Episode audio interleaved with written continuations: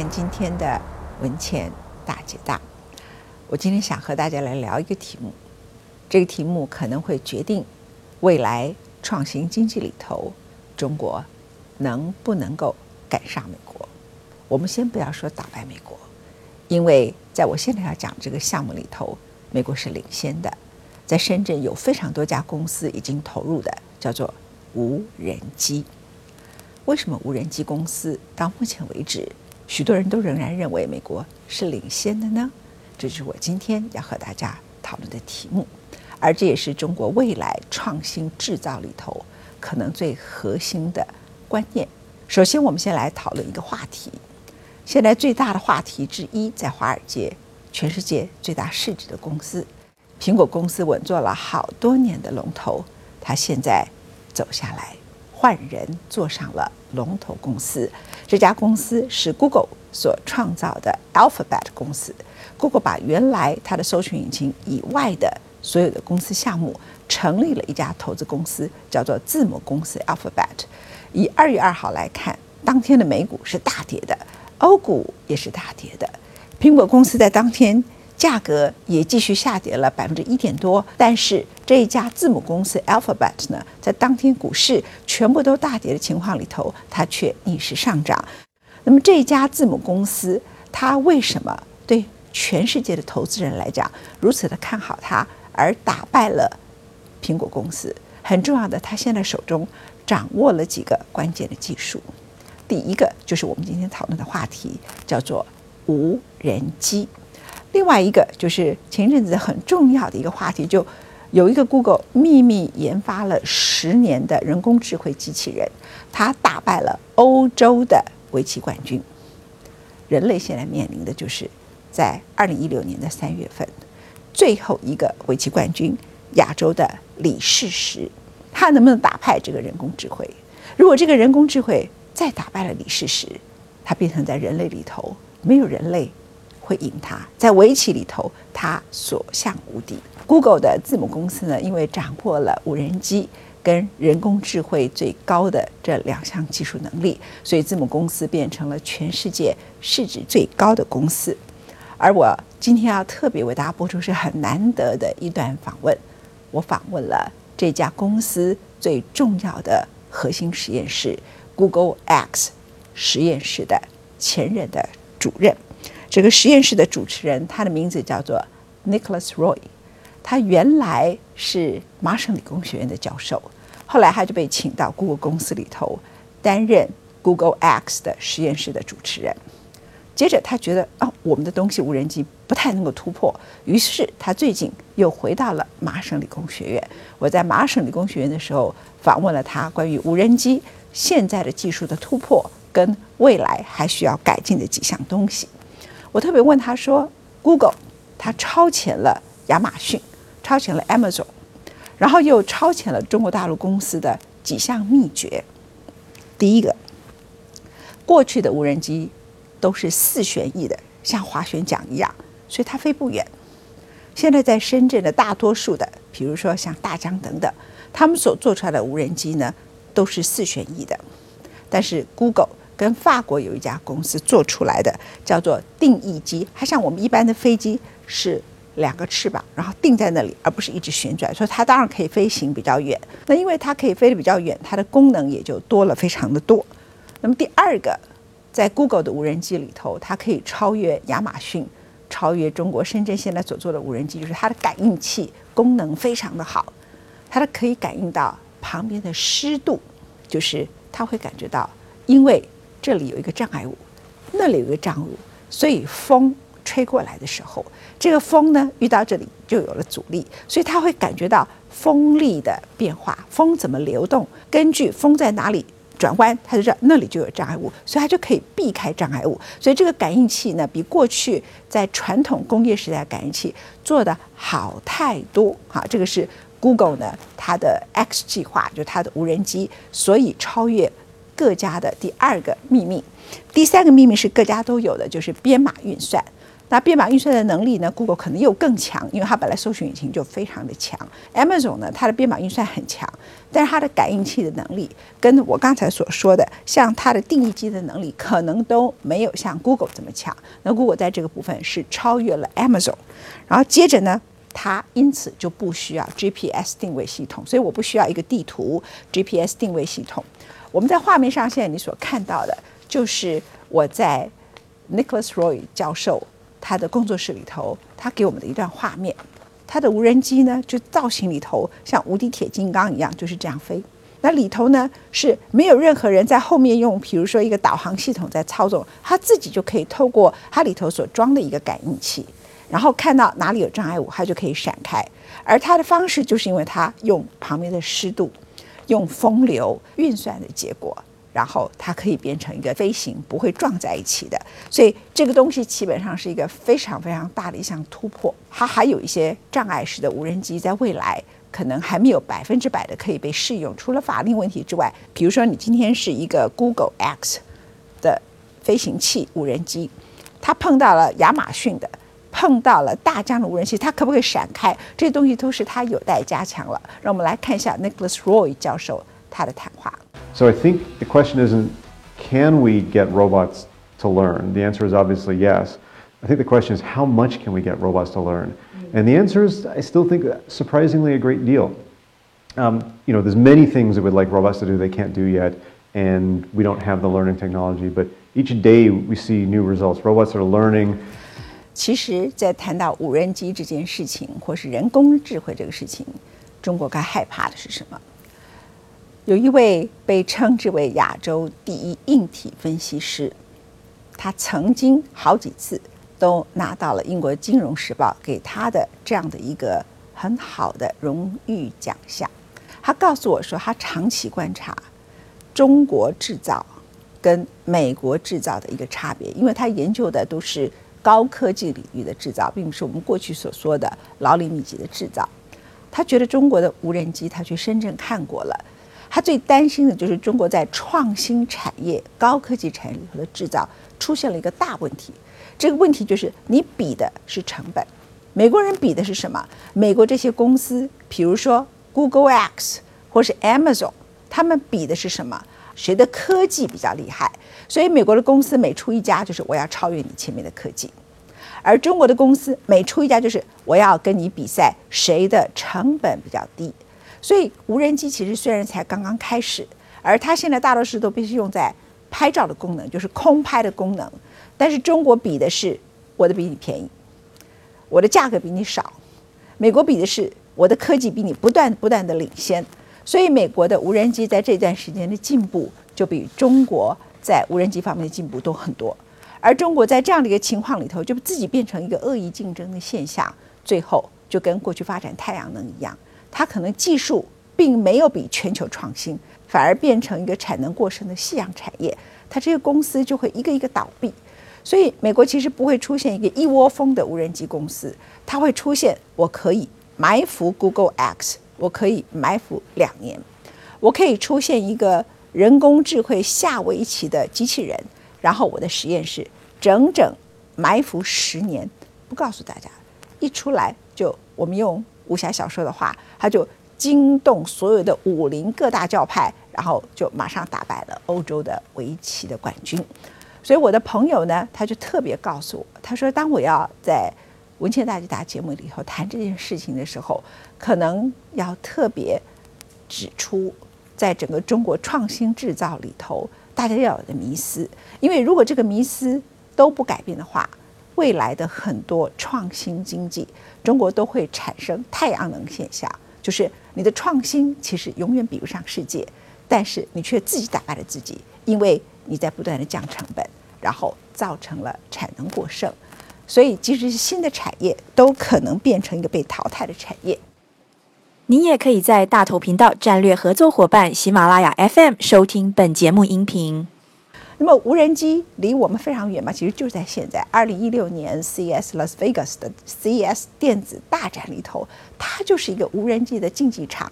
那参展队最多的是来自中国的公司，全部都是来自深圳的公司，非常非常的多。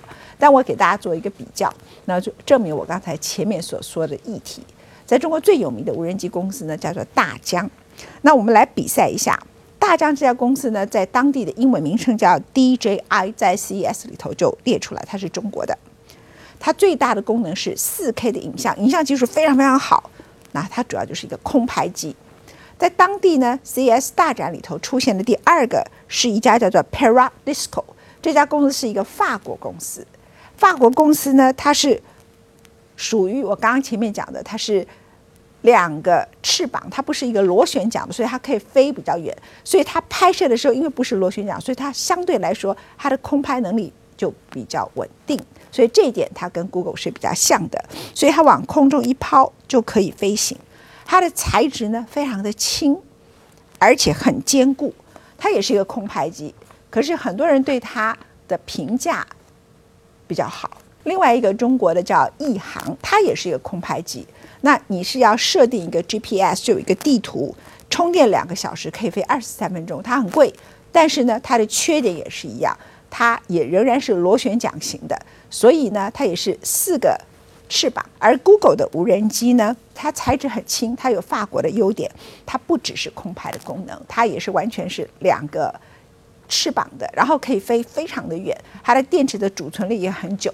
所以无人机将来会用在什么地方呢？我举一个例子来讲，比如说你爬山爬到了某个地方，你发生了高山病，你到一个远处，你得了心脏病，要赶快送药给你，那。如果它只有空拍功能，这个无人机它就永远只留在娱乐里面，它不会放到各个其他生活里头的功能里头去。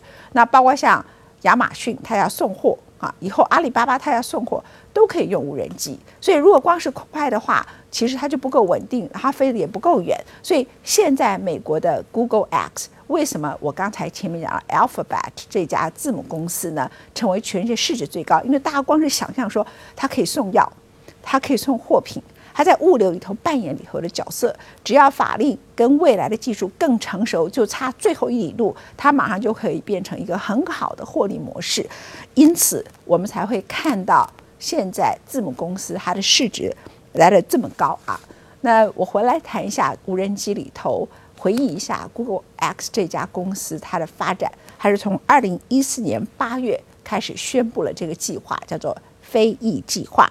它是花两年的时间秘密开发，可是他现在仍然觉得还是不够足够。我是还是要回到我的实验室，MIT 的实验室，麻省理工学院继续研究的各种不同的发展。那我特别也请教 Nicholas Rowe，就说你现在已经领先了大家，你觉得不够的在哪里？他回答了我一段问题。I was very careful to say we built a prototype, and now the prototype has to become a product. And the same thing is true for a huge number of the systems and the services that people are talking about. That we've reached a point where people really are excited about this technology and understand what it can be used for. What needs to happen is the technology needs to mature and in particular become more reliable. It's relatively easy to do a demonstration of a prototype. It's very hard right now to actually get a product that has the reliability to provide the kind of service that you're thinking about. 我们刚刚看到的是无人机，那另外呢，在 Alphabet 这个字母公司里头，最近最大的话题就是它所制造出来埋藏了十年的人工智慧机器人，在围棋比赛里头打 败了欧洲的冠军。现在全世界人类只剩下了李世石，看能不能打败他。我就问了一些本来也在投注于这方面研究的人，像台湾有一家趋势科技公司，他在南京有基地，我就问了，他们本来也在做类似的人工智慧，他就告诉我，其实这个道理很简单，为什么最后人工智慧？它会打败人类下围棋，因为这位人工智慧先生也好，小姐也好，这个机器人呢，他不断的跟各家围棋高手学习。我今天跟第五名的学，我被第五名打败了，可是第五名的智慧就累积到我的人工智慧的储存记忆体里头。我再跟第六名的比赛，我可能就打败了他。接着我又跟第四名的学，接着我又跟第三名的学。我又跟第二名的学，有一天他们各家教我的东西，我最终打败了第一名。这很像以前我们看武侠小说，一个人呢上山练功，他把各家的秘籍全部都练练到后来融会了贯通之后，他就下山挑战武林盟主，最后他赢了。那人工智慧可以打败人的理由是人真的不如人工智慧吗？有些心理学家告诉我们说未必是如此，因为人工智慧的机器人它不是人，所以它没有人的某些优点，也没有人的某些缺点。他第一个没有人的什么缺点呢？我想这对很多人来讲，你将来要打败机器人的话，那你的方法就是你要克服，你要跟机器人一样做到以下的事情是你不会有的，因为人有很多缺点。第一个缺点叫做自尊心。你很难觉得我要跟第五名的学，我要跟第六名的学。有一个人被你打败，你就觉得你非常得意，不得了。另外呢，你不愿意去跟人家拜师啊。那机器人它没有自尊心问题啊，它就是一个机器啊，它没有面子问题。那中国人的面子问题是全世界最严重的事情之一。第二个，他不断的学习各家武林秘籍，他今天学会了这个。他在学另外第第二家，在学第三家，在学第四家，在学第五家，他可以不断不断的累积。他不觉得说，哎，我今天呢拜了这个人为师，我跪下来拜他，我已经学了半天了，我不想再跪下拜另外一个人。他没有这种门户之见，所以他不在乎跟各家学习，这个是人类做不到的，但机器是可以做到，不耻下问。这是我们很多人的问题啊！我常常教很多人说，你为什么不去问他？多数的人不喜欢问别人，机器没有，他不断的问，不断的问，他根本没有自尊心，他不觉得自己很棒，他也没有自恋狂，所以呢，他什么都愿意学习。接着，他没有傲气。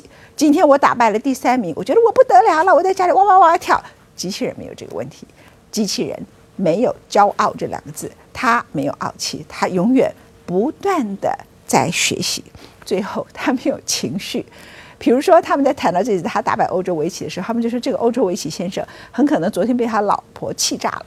如果她是一个女的，她可能昨天早更被她老公气炸了。所以她没有情绪问题，她没有老公的问题，她也没有老婆的问题，也没有孩子的困扰，她也没有小孩子时候心理的创伤，她也没有昨晚睡不好的问题。所以，当他没有所有人这些问题的时候，他又不断的累积各家的智慧，这是人工智慧在下围棋的时刻最终。打败了欧洲冠军的原因，那之前象棋早就打败了，现在就剩下了围棋这么一个高深的学问，所以大家就很恐惧了，就说不得了啊！我们人工智慧将来会把我们所有的人都取代啊！我看到的是另外一个面相，如果我们也可以做到不断的学习，不耻下问，少一点傲气，不要自恋，没有自尊心问题，其实人工智慧为什么会赢过你们呢？未必如此。那接着我们再来看，其实我们回头来看，一九六零年当电脑发明的时候，你会不会恐惧？你可能在活在那个时代的人，他也会被某些预言家、科技的预言家吓到，说：“哇，这个不得了啊！电脑一旦出现之后，你通通都会被取代掉啊！”电脑赢过我们什么？第一个，你的记忆力有没有电脑好？没有。电脑呢，一旦有人写给你的 email，写给你的电子邮件。他写给你的 WeChat，你每一样通通都可以记录下来。那你可以回去看我们在过去文倩大姐大里头所有的过去的视频讲过的话，我讲过的我忘记了，可是电脑可以把它储存下来，电脑一字不漏的把它储存下来，把它通通记录下来。人哪有这个能力？人根本没有这个能力。所以记忆储存这个事情，电脑就超越了人。它还可以追踪使用者，知道嘿多少人看过这个视频。然后接着呢，它被转到什么地方去？它前后处理的过程，哎，人也不如这件事情，除非你是间谍。第三个，还可以分类。你把很多资料放到你的电脑里头，你可以把它分类。你把很多资料放在你的脑袋里头，哎，你有没有能力分类？你常常就会错乱掉了。接着图片档案，那更不要讲了。现在手机随便都可以拍照片，人有能力拍照片吗？人不能拍照片。所以好了，你放一只手机跟放一个人，我请问你，手机比较棒还是你比较棒？你记忆力有手机好吗？你拍照能力有手机好吗？你根本不会怕手机，为什么？你觉得手机是为你所用？其实机器人的情况，如果你用很正面的角度看它，它也是如此啊。所以我特别访问了 Google X 主持人，现在回到麻省理工学院的 Nicholas Roy 教授。他也谈到了，现在太多人危言耸听的在说人工智慧的时代怎么样超越人，最后打败人。我们来听一下他的说法。I don't think the issue is that we should go slower. I think the issue is to recognize that life is long and life has been here before us and life will continue after us and we should be mindful of our place in this, the stream uh, that represents you know, humanity over thousands of years and we just have to remember where we came from and we've always been a people of exploration and curiosity and improvement 无人机就差最后一里路。如果你看现在，你就一直在发展只有空拍的，可是它真正最大的获利模式是现在 Google 所做的这一种无人机，它才会有更多的获利模式。它可以飞很远，飞很稳定，可以飞的到一些，比如说是送货的、送药的。 我们看到了美国的字母公司 Alphabet 变成全世界市值最大的公司，从那里。看到了创新经济里头是什么样的创新经济可以走得很远，所以每件事情要回来不断不断的秘密的做各种研发，而不要求快，更不要求成本太低。非常谢谢你收看今天的文倩大解答，下个礼拜见，拜拜。